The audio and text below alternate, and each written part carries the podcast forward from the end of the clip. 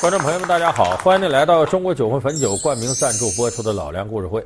我们一说到这个间谍呀，什么这个情报机构啊，等等等等，很多观众朋友就觉得你说那那都是国外来的舶来品，说什么中情局、可格勃呀、摩萨德。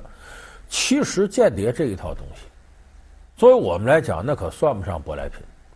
咱们老祖宗封建王朝的时候，间谍机构就出现过，而且非常发达。那最发达的是什么时候呢？咱得说是明代。这不用我说，咱们电视机前很多观众朋友都知道，明代锦衣卫、东厂、西厂，专门的特务机构。你咱们看那个《新龙门客栈》里头，甄子丹不演的曹公公吗？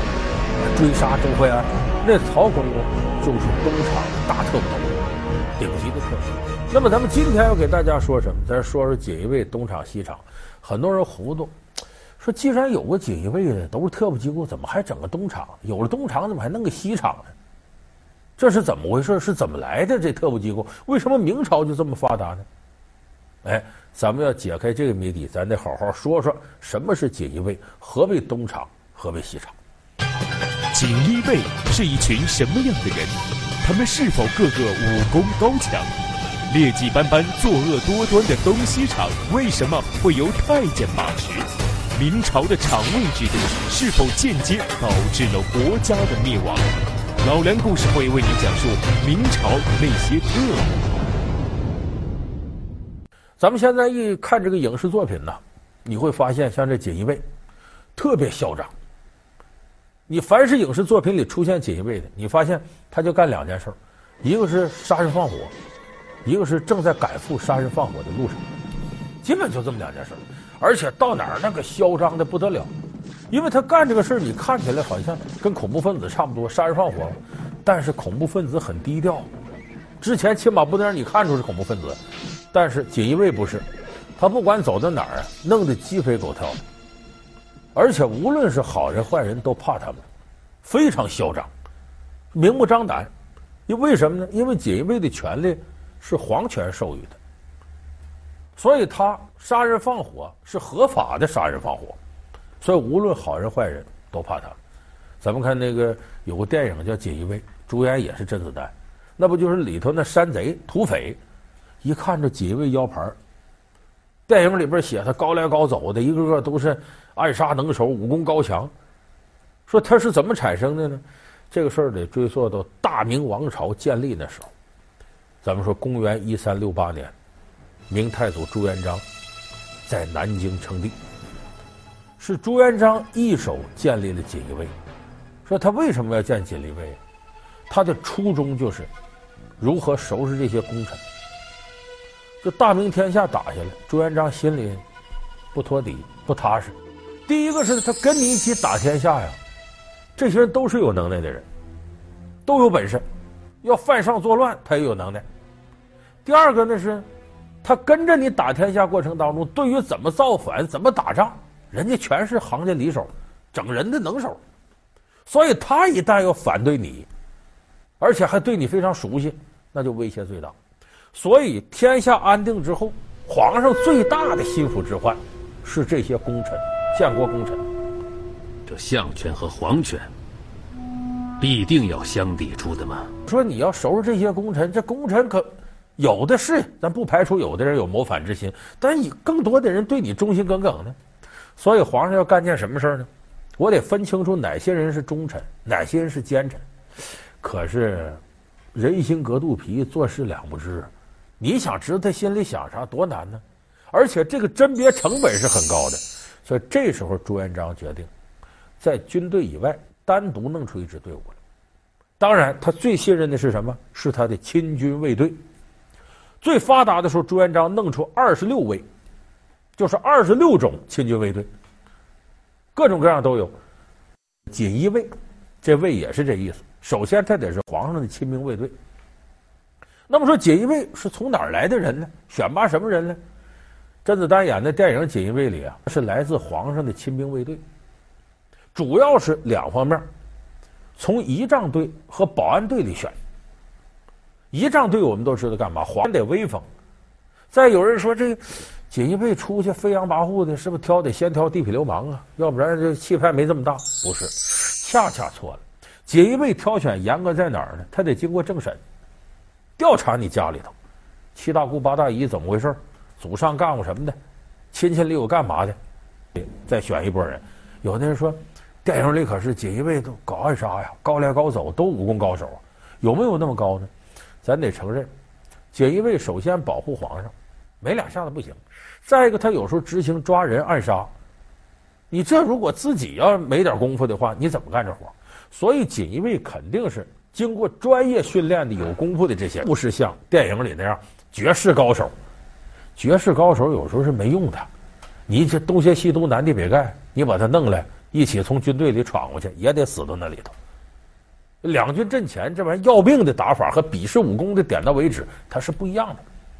那么锦衣卫真正厉害的功夫是什么呢？不是打，打打杀杀并不是，而是他搞间谍这套手段，这是他真正厉害。锦衣卫的出发点就是什么呢？皇上对谁不放心，想要收拾你，那我对你不放心，我怎么办？我先收集你证据，我得知道你住到哪儿，怎么回事，天天行踪，或者你都说了啥了。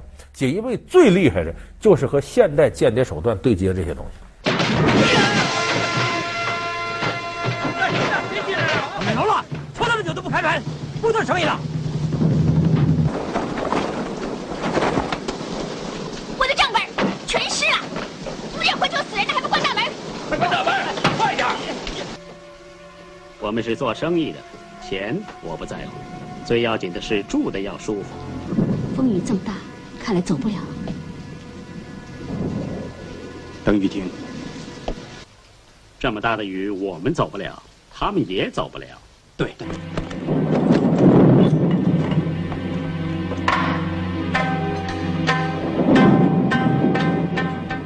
有人说说这锦衣卫，他靠什么？除了说这个能耐大，他有什么法宝呢？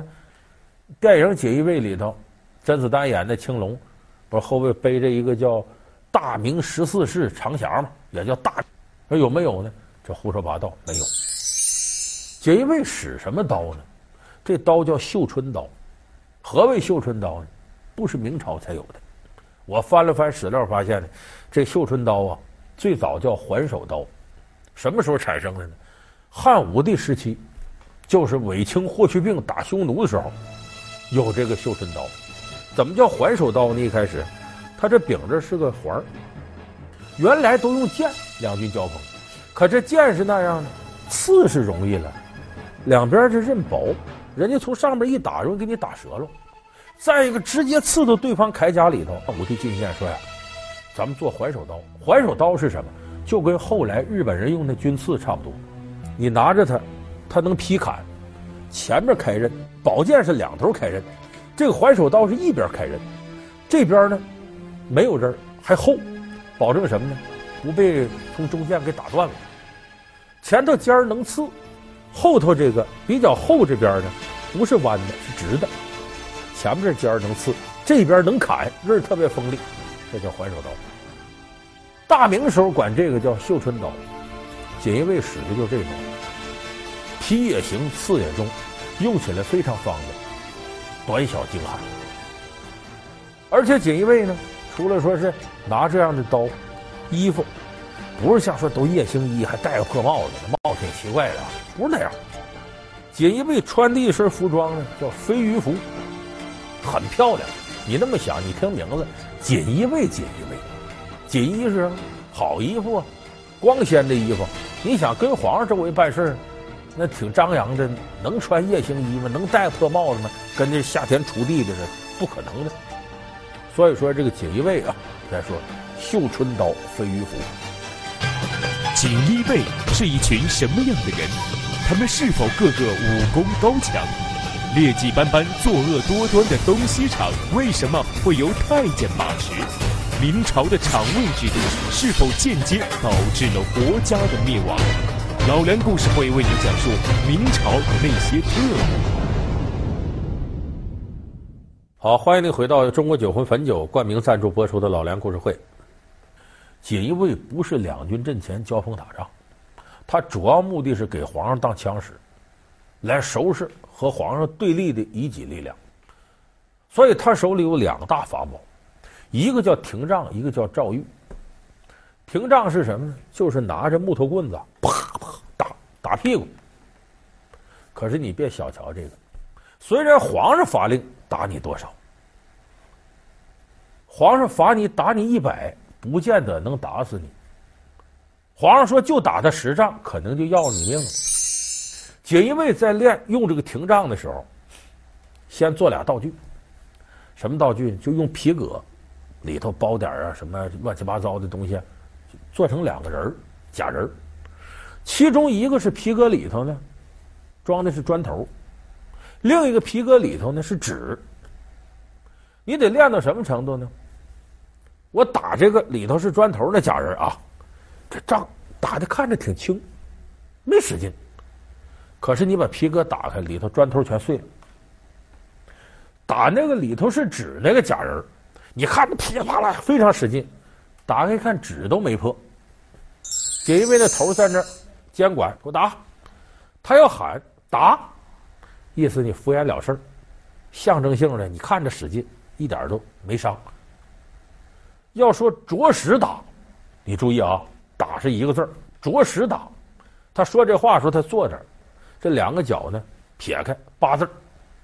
意思让你往残废了打，几下给打残废了。要说用心打，这时候你再看他脚并拢了，两脚并一块儿，那是往死里打。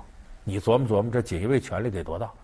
大臣得罪皇上了，皇上定四十丈五十丈，可是小命攥在锦衣卫手里，所以这是锦衣卫为什么权力大，大臣都怕他一个重要原因。锦衣卫第二个法宝呢，赵玉，咱们前面说汉代那么叫，和这有点区别。这个诏狱其实是什么意思呢？独立的司法系统。咱们都知道，中国封建社会呢，它也是按公检法分。你比方说大理寺，大理寺就相当于现在的法院。就是锦衣卫可以不经过公检法这套系统，他独立办案，自己底下抓人，单独审问。搁现在话说，私设公堂，非法拘禁。但那个时候皇上给的权力，就是合法的，所以他自己有个监狱，就叫诏狱，这个监狱。把人抓来搁监狱里再单审，你这么琢磨琢磨，他为了求审案的效率，啥招不使，各种大刑都，那是非常残酷的。我说到这儿，有的观众朋友说：“你说这锦衣卫太可怕了，这比现在很多间谍机构都可怕。”有人琢磨呢，锦衣卫既然功能这么完善，这能耐也不小，有这一个就够了呗，怎么还有个东厂西厂呢？都是特务机构。哎，这个呢？得从明成祖永乐皇帝朱棣身上说起。我们都知道朱元璋死了呢，把位置没传给儿子辈儿，传给自个儿孙子了，就是明建文帝朱允炆，给了他了。这个明成祖朱棣呢，是朱允炆的四叔，朱元璋的四儿子，不服气呀、所以明成祖朱棣呢，那时候把他封在幽州北平府，就现在北京。从北京这儿呢，渡河，京杭大运河，一直往南打。为什么叫天津呢？就是天子渡河那个渡口，津是指渡口的意思。现在这天津市，就是因为明成祖朱棣从那儿起兵，说天子渡河之地叫天津。所以后来这明成祖朱棣呢，把自个儿这个侄子给打败了，把天下夺来了。夺来之后，他心里也不安，他也想采用朱元璋的方法，把不服他的大臣都收拾了。所以这时候，明成祖朱棣一想，我得建立自己的亲信队伍，而且得离我近。谁离他近呢？太监，明朝也叫宦官。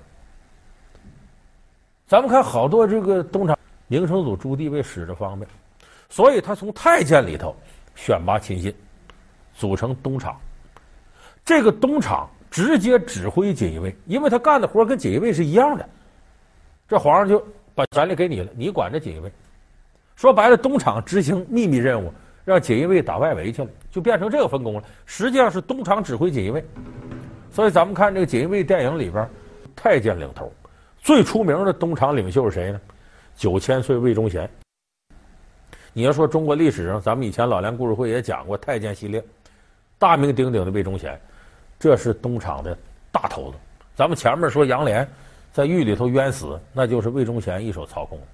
魏忠贤操控的时候，这个东厂比锦衣卫在控制人舆论上更狠。这么说东厂这么厉害，怎么还冒出个西厂呢？西厂和东厂不一样，东厂出现的时间比较长，西厂是昙花一现。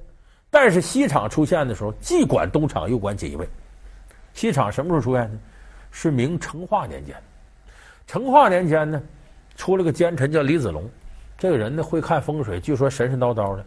有这么一天，也不知道他怎么的，他居然摸进皇宫去了，跑到万寿山那块儿去了。也倒霉让锦衣卫看着给抓住了。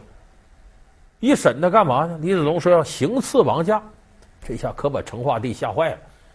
说我这皇宫大内这么多高手，一重一重的看着我的，这人居然啊悄不声就进来了。这幸亏锦衣卫把他堵着，不堵着不要我命了吗？那么这皇宫大内必然有他的卧底呀，要不然他怎么能这么顺利进来呢？这事得查呀。说找东厂锦衣卫查吧。这人既然能进来，说明东厂锦衣卫里头都被他腐蚀了。我信不着他了，信不着东厂，信不着锦衣卫。成化帝，我心腹太监叫汪直，把这汪直叫来了。你呀，给我秘密打听打听，哪个大臣反对我，哪股势力要颠覆我啊？这汪直就出去打听。可一个太监，你再是他心腹，能打听多少？成化帝说：“干脆吧，我独立于东厂西锦衣卫之外，这俩地方都被污染了，我再建个西厂。”由大太监汪直负责，西厂节制东厂和锦衣卫厂给取消了。为啥呢？这大太监汪直权力太大了。这权力一大，自己私设公堂啊，陷害大臣呢，背着皇上干很多坏事。成化帝一看，这不不受我管了，都把你灭了吧，把汪直拿下，把西厂给取消了。所以今天呢，你看我跟大家说了，锦衣卫、东厂、西厂这些独特的特务机构。他真正的厉害之处在于皇权，皇上授予给他独断的权利了。他独立于其他司法系统之外，拥有皇上给的特别行政的裁定权。这个是东厂、西厂、锦衣卫之所以如此猖狂的一个重要原因。好，感谢您收看这期《老梁故事会》。《老梁故事会》是由中国酒魂汾酒冠名赞助播出。我们下期节目再见。